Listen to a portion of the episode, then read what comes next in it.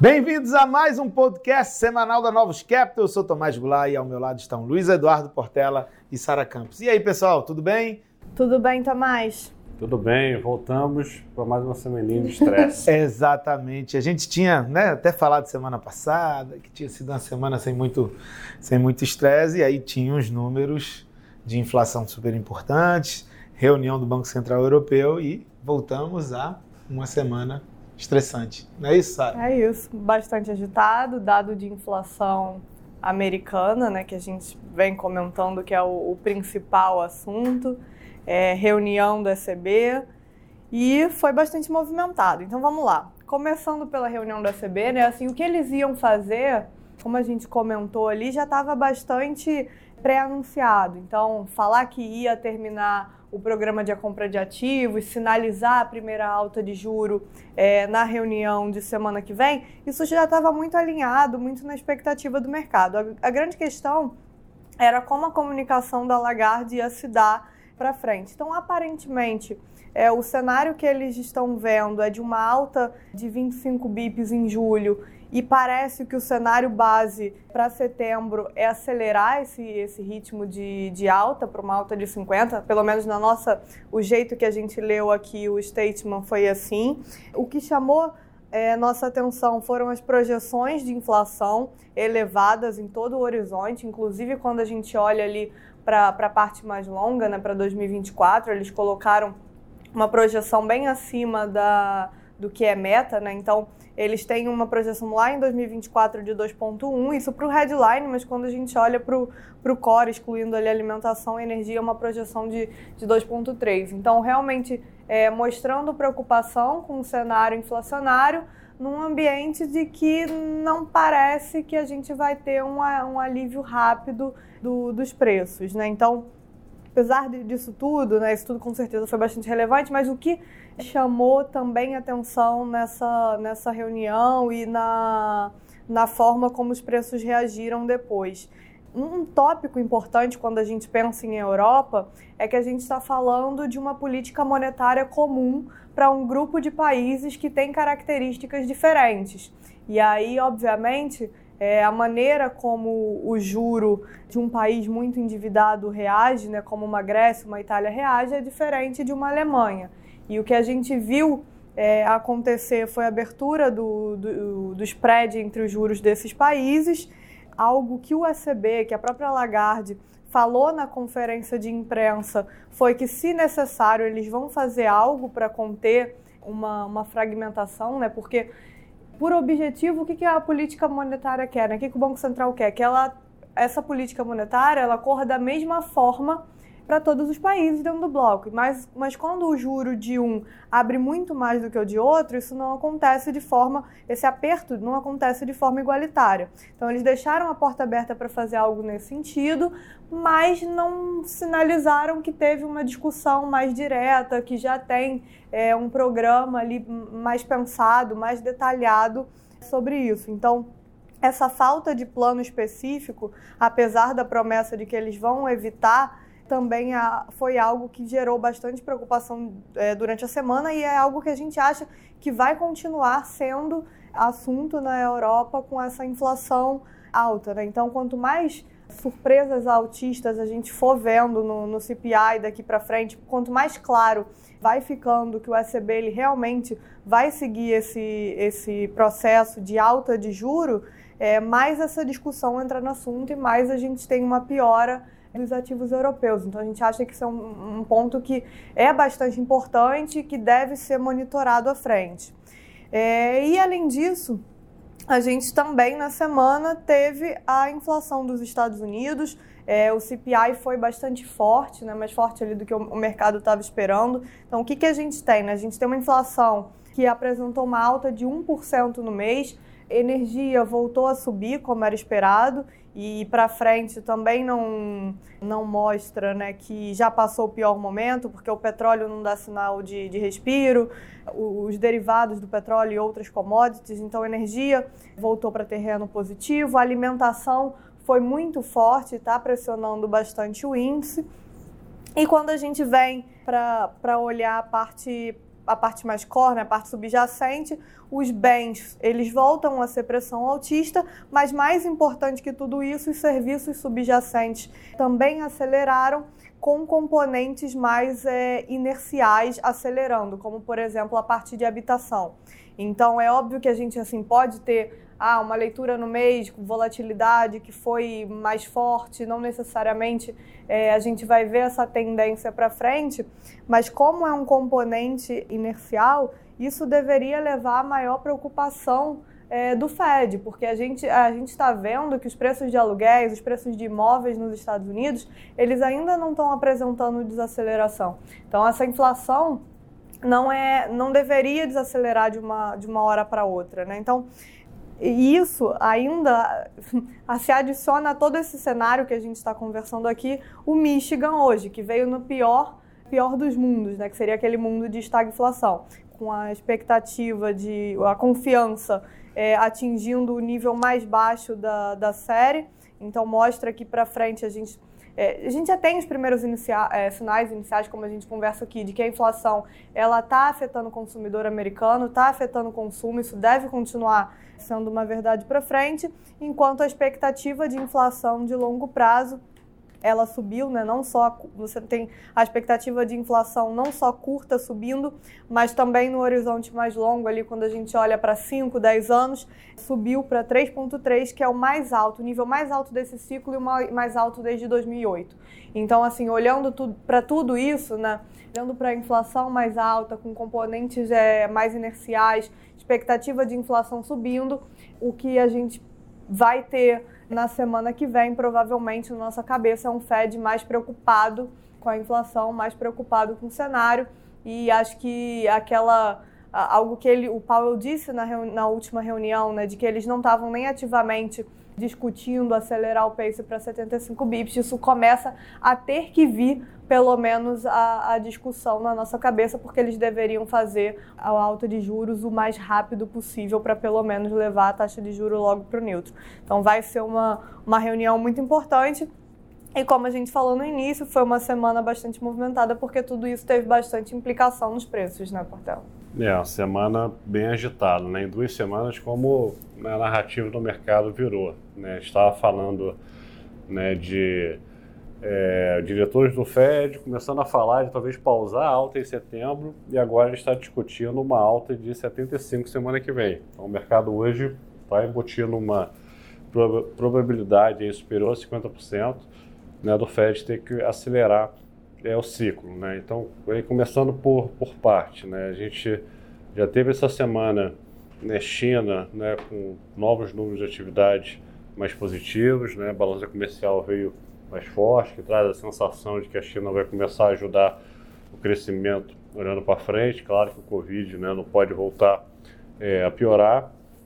Essa decisão do Banco Central Europeu de não falar nada em relação aos spreads dos países né, trouxe aí um movimento de abertura forte, principalmente da curva longa é, na Europa, que ajudou é, a pressionar. E hoje a inflação americana, né, quando você olha por dentro já tinha um risco de vir acima do esperado, então o mercado já estava comentando. É, só que, quando você olha o core, como a Bassara mencionou, esteve né, altas né, disseminadas né, e o número cheio, né, o ano a ano, continuou subindo. Então o Fed esperava que a gente tivesse feito o pico da inflação já ano a ano, que a gente fosse ver um movimento de queda, não foi isso que a gente viu. Então o mercado voltou vai piorar bastante essa semana. É, então não tem jeito, tem que ter uma perda de condições financeiras, o Banco Central vai ter que continuar subindo o juros, a inflação está afetando a popularidade do governo americano.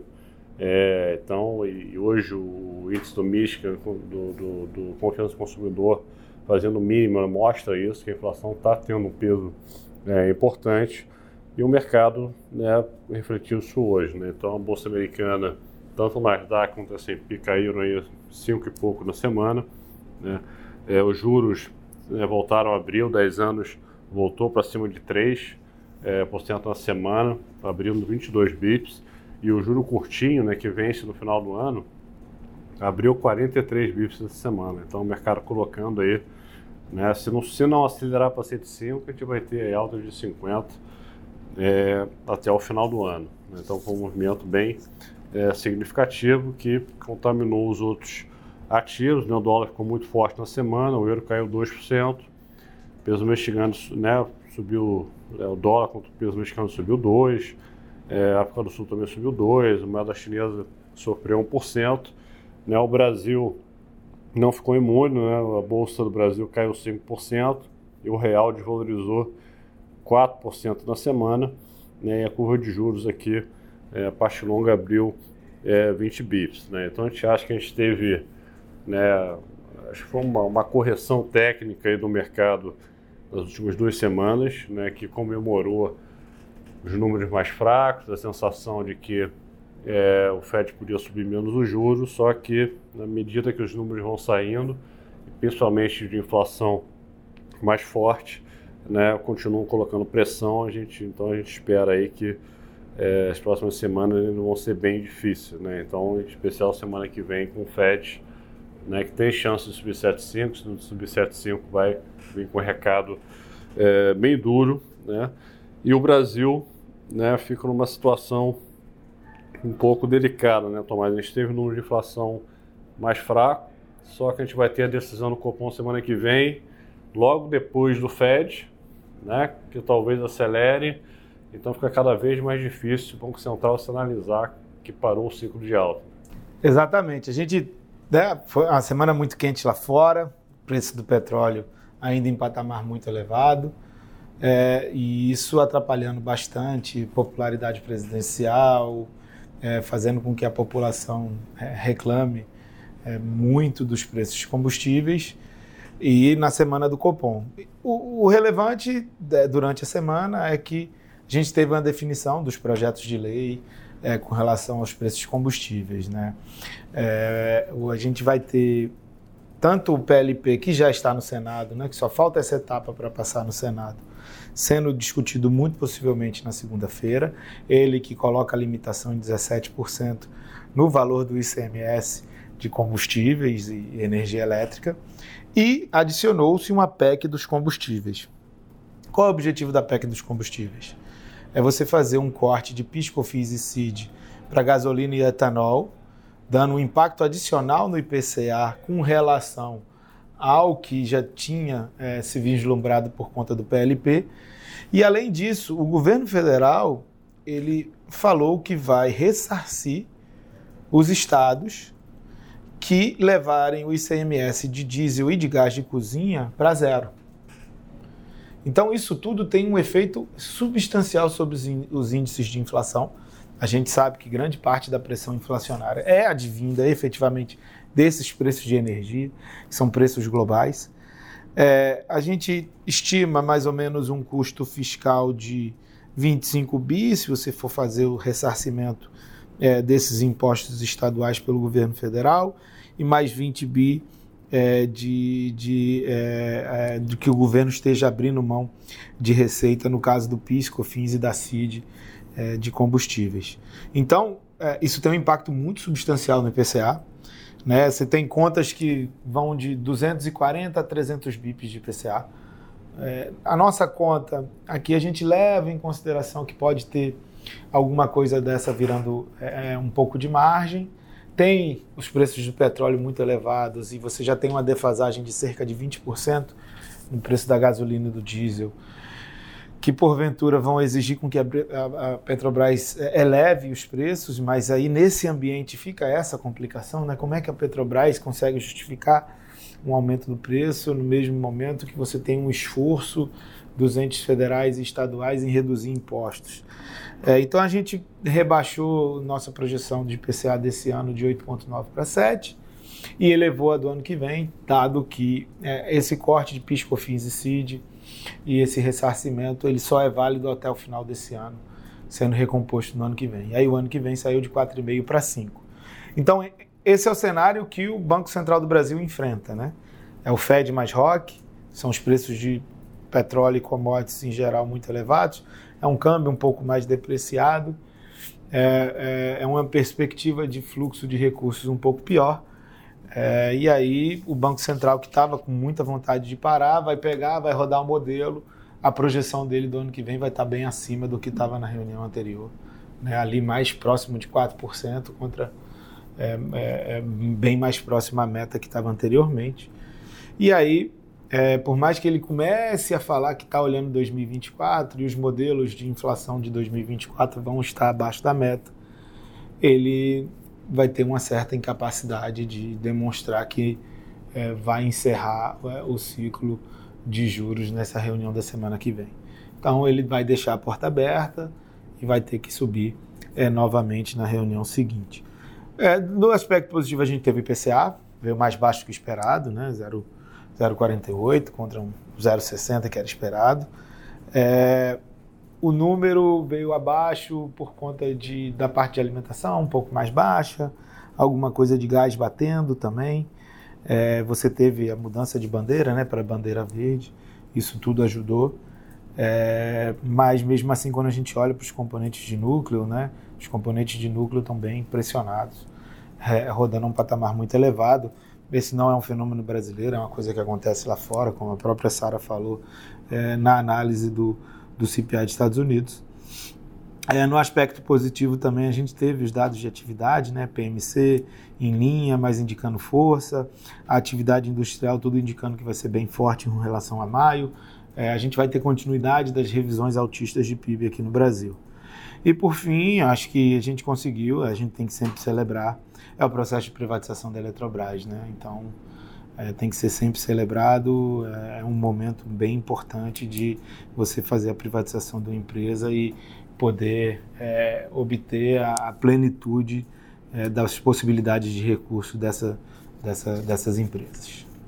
Então é isso, pessoal. Até semana que vem que vai ser quente de novo. é isso, até semana que vem. E é isso aí, Fed e Copom semana que vem. Então, Grande abraço. Um abraço.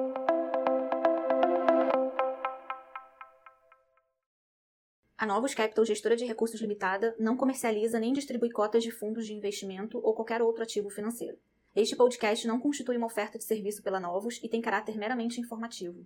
A Novos utiliza informações de fontes que acredita serem confiáveis, mas não se responsabiliza pela exatidão de quaisquer das informações assim obtidas e utilizadas neste podcast, as quais não foram independentemente verificadas. Estas informações podem estar desatualizadas ou sujeitas a opiniões divergentes. Este conteúdo não constitui uma opinião ou recomendação, legal ou de qualquer outra natureza, por parte da Novos, e não leva em consideração a situação particular de qualquer pessoa. A utilização das informações aqui contidas se dará exclusivamente por conta e risco de seu usuário. Antes de tomar qualquer decisão acerca de seus investimentos, a Novos recomenda ao interessado que consulte seu próprio consultor legal.